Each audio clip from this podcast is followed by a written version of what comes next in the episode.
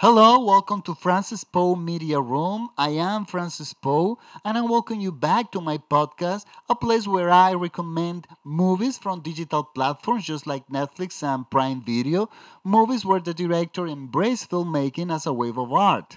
For this podcast, I wanted to recommend a Christmas movies because this is Christmas Eve. And the movie that I'm going to recommend, the name of the movie is It's a Wonderful Life. It's a 1946 film directed by Frank Capra, starring James Stewart, Donna Reed, and Lionel Barrymore, among other actors. The film is available on Prime Video, on iTunes Store for purchasing, and if you're in Spain, in Filmin. But let me tell you about something about this something about this movie. This movie has been recently restored, and they did a great job a very responsible job. The movie looks fantastic, beautiful black and white, splendid. I mean, the movie is just fantastic. It and the movie tells us tells us the story of. Let me put it this way. I don't want to get in too much into the plot because I can easily jump into spoilers. But what about what happens if you are a person that since childhood, childhood been dreaming to achieve something because you wanted to become an architect, and you work hard for it, and you do everything on your hand on your hand be available to do it, and it doesn't happen. What happens we just when you just don't get there? Are you going to be a loser because you try a lot are you going to be unhappy? What's going to happen to that human being? What's going to happen to that human being that doesn't make it? And listen, this is very interesting because even though this movie is from a 1946 film, it's very updated because of this. Of course, the story is more complex than complex than this. Even you know, even an angel is involved. But what happens? When you just don't get there. And I wanted to bring this up because we live in times where success with success is non negotiable. I mean, if you go to college, if you go to school, if you work, uh, uh, you know, uh, if you work in a big big company, success is is the option. And sometimes you just can't get there for reasons that is beyond your control. So what's going to happen to you as a human being. And this is about, this is what this movie is about. And the movie starts with this man trying to commit suicide. And the movie is a flashback, takes, take us all back into his childhood so we could understand why he's trying to commit suicide. This is a movie that one of the few movies that actually brings out my tears because I'm not I do not cry easily at movies. But this is one of the movie that it doesn't matter how many times I see it, it just bring my tears out. Tears out, tears from happiness. And because the directors, Frank Capra, managed, you know, so this movie is so good so fantastically well written and so well directed that you just step into the uh, James Stewart's uh, shoes. I mean, you just leave every single aspect of his life until the very end of the movie. And actually, the experience is just magnificent. I mean, it's a, one of the best movies of all time.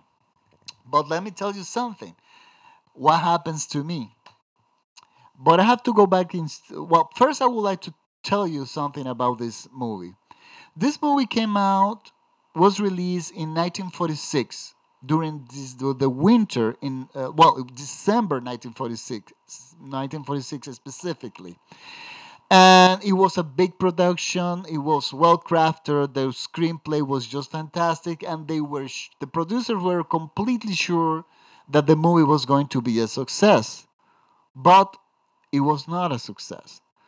No, I've read so many theories about why the movie was not that popular, and one of the theories was that the, that winter was very cold and people was not going out or that another movie uh, that was more a lot more popular than this one came out and people you know decided to to support that movie instead of this one but none of these arguments are like quite convincing for me.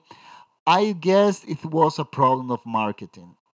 It is my understanding. But what happened? The movie after a few weeks just disappeared from the movie theaters. And in 1946 tv was not available or video. So just the movie practically disappeared. It was not until 1974 that the movie was rediscovered. And you know why? This is fantastic. You know, the studio that made the movie, they forgot to renew the copyrights in 1974 of It's a Wonderful Life. And the movie became uh, immediately a public domain. So anyone could use the movie. So the TV channels of the time, they since it was a movie that they it was free of uh you know it was public domain. They did not have to pay any kind of royalties to the studio. They just began to run that movie all over every day, all TV channels, and that is where the people for the first time discovered this masterpiece and it became a classic during the 70s, during the 80s. I mean, every year that movie was on TV for Christmas. But what happens? The studio was furious because they were losing money. And in 1993, and this is something very curious too. That I this is I love this story because it's uh, it's fantastic. The studio found out that they they, although they knew that they lost the copyrights of the movie, they discovered that they had the copyrights of the soundtrack. So they went to court and they said, listen, we know that we cannot, we do not have rights in the movie, indeed, itself, but we do have the rights of the soundtrack. So you can show the movie on television, but without sound. And of course, a judge said, This is ridiculous. And he gave, uh, the judge gave back this, the rights to the studio. And what the studio did, the, the, the studio did was to restore the movie. And this is one of the greatest job ever in restoration. I mean, this movie it just looks fantastic, and I'm looking forward one day to seeing on a movie theater because I know that the experience will be a lot better. But what happened for with the generation, the people that were born after 1993? That generation is not familiar with this movie anymore. With this movie anymore. Why? Because it's not out on TV on every Christmas. Because now they have to pay royalties, and since the movie was restored, I'm sure that the royalties are more, you know, expensive. So it's very difficult to see this movie today. I mean, you can purchase the movie, and I believe that everyone should have it. And since, and I said, well, I found, I discovered that the movie was on Prime Video, and I said, okay, I even it's not on Netflix, Prime Video. I don't have so many followers that have the the the that uh, the that, that they have an account on Prime Video, but it doesn't matter. I mean, the movie is there, and although I have to tell you something, this happens to me actually yesterday. I did not check the movie because since I since I knew that the movie was restored and that the edition that was available on DVD was the restored one, I didn't I, I, I did not check the movie. And although I have to tell you something, it is, although Netflix or Prime Video, digital platform normally they do not add old classic movies into their content. What they call classics are movies just like Pretty Woman or E.T. perhaps, or maybe The Godfather.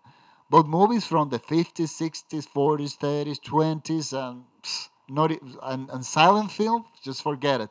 It's very difficult to to watch them on digital platforms. But once in a while, they add one movie, one of or two movies, and when they do it, that movie is the restored version of the film. So I assume since it's a Wonderful Life was restored, that that was going to be the version available on Prime Video. I was so wrong. And yesterday, when I clicked the movie, I found out something that was very disturbing. It took me back to the 80s. The movie was the colorized version of the film. The, the images were okay. There was there were no pop, the sound was good. There was no popping. You know, uh, the images were clear. There was no no scratching at all. They were okay, but they were colorized. One of the best movies of all time, one of the best photography in American film was one of the best black and white photographers of American film was colorized. And you now you I mean you may you you may ask why. Well, when digital technology came out during the early 80s, everyone was crazy about that, including me. Digital recording, the CD came out, personal computers, video games suddenly changed. I mean, there was a huge break, you know, uh, a, a huge advance in, in technology that was available for people. And I was so crazy about that. I loved it. The sound was amazing. Digital sound was so new, so was so clear. And you know, somebody came out with the idea that digital technology could help colorize movies. And one of the person that actually was very involved in that and was very responsible for that was Ted Turner. He had, I believe, I believe that at the time he was the owner of T, uh, it's TCM channel, Classic Turner. I, I think was the name of the channel. I, I don't even remember anymore. And he did, he got the rights of so many classes of so many movies, and he's he instead of restoring the film, he began to colorize the films because he was very positive that new audiences were not interested in classic films because they were made in black and white. And he thought that if he, if he colorized uh, he could colorize the movie, he had a good chance of business. He was so wrong, and I knew it at the time. At the time, but he embraced that. Everyone was into that, and people thought that it was cool. And I was, come on. And the idea that they sold to you know to to try to convince the the public opinion is that they said that many of the movies that they were made in black and white during uh, they wanted they were made in black and white because the director did not have any other choice. But they were pretty sure that if the color had been available at the time that the movie where all those black and uh, black and white movie were supposed to be in color they would have been made in color and i said and I was say, I said, this is stupid. And I said at the time, I was a kid, I was 14 or 15 at the time. I said, listen, uh, King of King, a silent film from, Cecil, uh, from director Cecil DeMille, had three minutes in color as an attraction for audiences. And this is, we're talking early 20s, silent film. Go in the Wind was made in, during the 30s, and it was in full color. The same Wizard of Oz and so many movies, including movies from one Dominican actress that made it in Hollywood during the 1940s, a very beautiful woman. Her name was uh, Maria Montez, and she made a lot of Technicolor movies during the 40s. Movies where the the stars of the movie were was his beau- her beauty and the colors around her because the plot was ridiculous. But a color film existed, and for the case for It's a Wonderful Life, it was a Wonderful Life was a huge production, and color was available at the time. If they wanted to make the movie in color, that should have that shouldn't that shouldn't be a problem. That was not a problem at all. So I was so offended to see this colorized version version of the film. And what happened was this going back to the 1980s again, colorizing a film during the early 80s, the price of one minute was around $3,000. So it was very expensive. Of course, that was not a good business at all anywhere, anywhere. But during those days, they thought that uh, that was a chance, and for a brief time they were successful because people wanted to see the the they wanted to see the results and I was one of them. And I remember that movies on video began to arrive, colorized versions. And when I saw the first one, I was la- I, I laughed. I remember that I laughed a lot because even though that the stars, you know, the the the stars of the movie were in color and the objects immediately close to them, the backgrounds the backgrounds were in black and white because somehow the, the technology did not uh, was not good uh, colorizing backgrounds. And, and you had like uh, with the wash colors mix of uh, you had a movie with mixed color wash colors in colors with a background in black and white. Awful. I mean terrible. But i knew that that was going to be a that was that was the moment in and I was right. During the the years went by and nobody remembers colorizing film anymore. And nobody talks about it anymore. And especially when directors like Woody Allen, John Huston, Martin Scorsese came out and and you know they made a lot of noise against colorizing. And I re- there was a point that even TV channels they, they, they refused to colorize uh, to to air colorized version of films. And you know that's a, a chapter in film history that nobody even wants to talk about. I mean that for me it was a forgotten matter. Well I see this what yesterday when I clicked on Prime, I saw the colorized version of the film. What can I tell you? I can tell you two things. One, you can purchase the movie, but not because I don't think it's available for renting. But the other thing you can do is something that I remember that they recommended at the time, but I'm not sure how effective it is, and I'm not sure if it's possible today with modern television.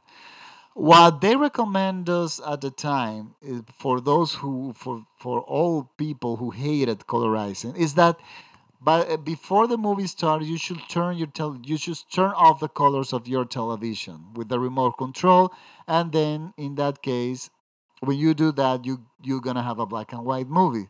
But I'm not sure if the black and white that you the the, the, the tonalities of black and white that you'll get were going to be the original ones or the ones that that uh, comes for, as a of the result of turning black and white the colorized version. I don't know if what's how accurate or how original you're gonna see the film, but it's better than anything. I recommend you not to see this movie in color because the magic and the beauty is in the, of this movie it's in black and white. But there it is. You can purchase the movie on Amazon too, the restored version of the film. And it's, I believe it's a movie that every household should have because it's a movie for the whole family, a movie who had the, a movie that holds morals and values that do not expire expire on time. So, uh, this is the end of my podcast. Uh, I wish you a Merry Christmas. I apologize again for my English. I remember one thing is to talk in English, and another is to talk to an audience through a microphone. Uh, believe me, it's a totally different thing. And I'm pretty rusty with, uh, well, my English right now is quite rusty because I haven't used it in a while. For a long time, I use it a lot, but, mm, well, for almost eight years, I haven't used it, you know. I listen, but I don't talk as often often as I used to. But I, it, it will come back. I hope you, I, well, I, what I hope is that you can understand me. And if you do, just you can follow me. Uh, you can follow me on Twitter as Francis Pou. My last name is P as in Peter, O as in Ocean, U as in Union, and Francis like the director Francis Ford Coppola. All together, Francis Pou. You can get me and at Instagram and in Twitter. On Twitter. Listen, uh, what I do, you're gonna find. I'm going to upload week upload weekly two podcasts. This podcast in Spanish, and then the second one will be the the English version. I'm doing the English version because I've been asked to. Asked to. Uh, they asked me to do it. People, apparently, people that somehow speak Spanish, but no, they are not as fluent. Uh, maybe second or third generation of immigrants in the United States. And well, if you understand my English, just let me know. Otherwise, I'll stop doing it.